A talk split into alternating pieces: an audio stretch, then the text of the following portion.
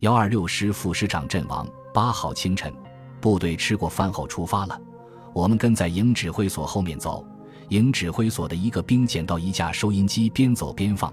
收音机里传来了中国人民广播电台正在播放我广西云南边防部队撤军声明和一些战报。大家听后感到无比激动，热泪盈眶。这是打仗二十多天来第一次听到祖国亲人的声音。中午，部队到达了班岛地区。我们在崎岖的山间小路上艰难地往前前进，天空中没有一丝云彩。炎炎烈日之下，大家走得疲惫不堪，气喘吁吁，二条腿像灌了铅一样的沉重，汗水像断了线的珠子一样往下淌。突然，前面平平平传来了激烈的枪声，我们迅速占领有力的行，做好战斗准备。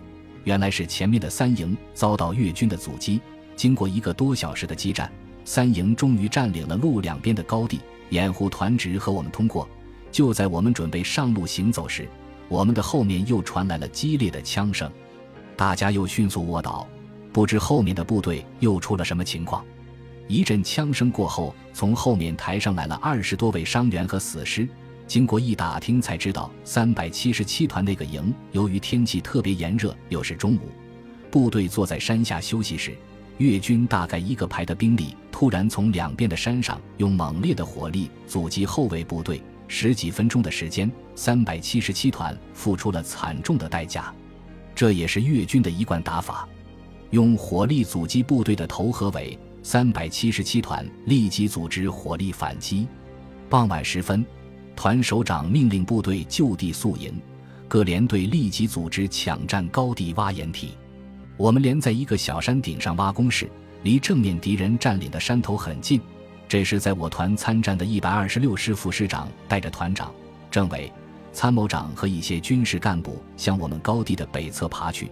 副师长用望远镜观察对面的山梁，突然“砰”的一声枪响，副师长应声倒下，子弹击中副师长的太阳穴，当场死亡。周围的人们乱作一团，措手不及。过了好久，团首长才组织人把副师长的体尸抬下山来。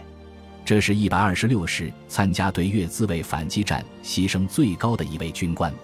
晚上，我们班在高地南面宿营，班长叫我和一个老兵去山下打水，又叫几个人去弄点吃的东西来。我们提着压缩饼干桶，沿着下山的小路走去。天黑的伸手不见五指，路边的树林在黑夜的微风中哗哗的响，真是毛发悚然。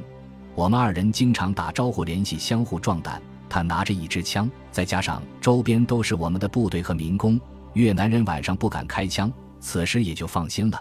山下深谷里有一条小溪，我们洗了一把脸，提好了水，就赶快往山上爬去。不一会儿，到山下寻找食品的人也回来了，他们带来了丰盛的东西，有一大麻袋的白糖，一大麻袋的牛奶饼干，大家真是兴高采烈。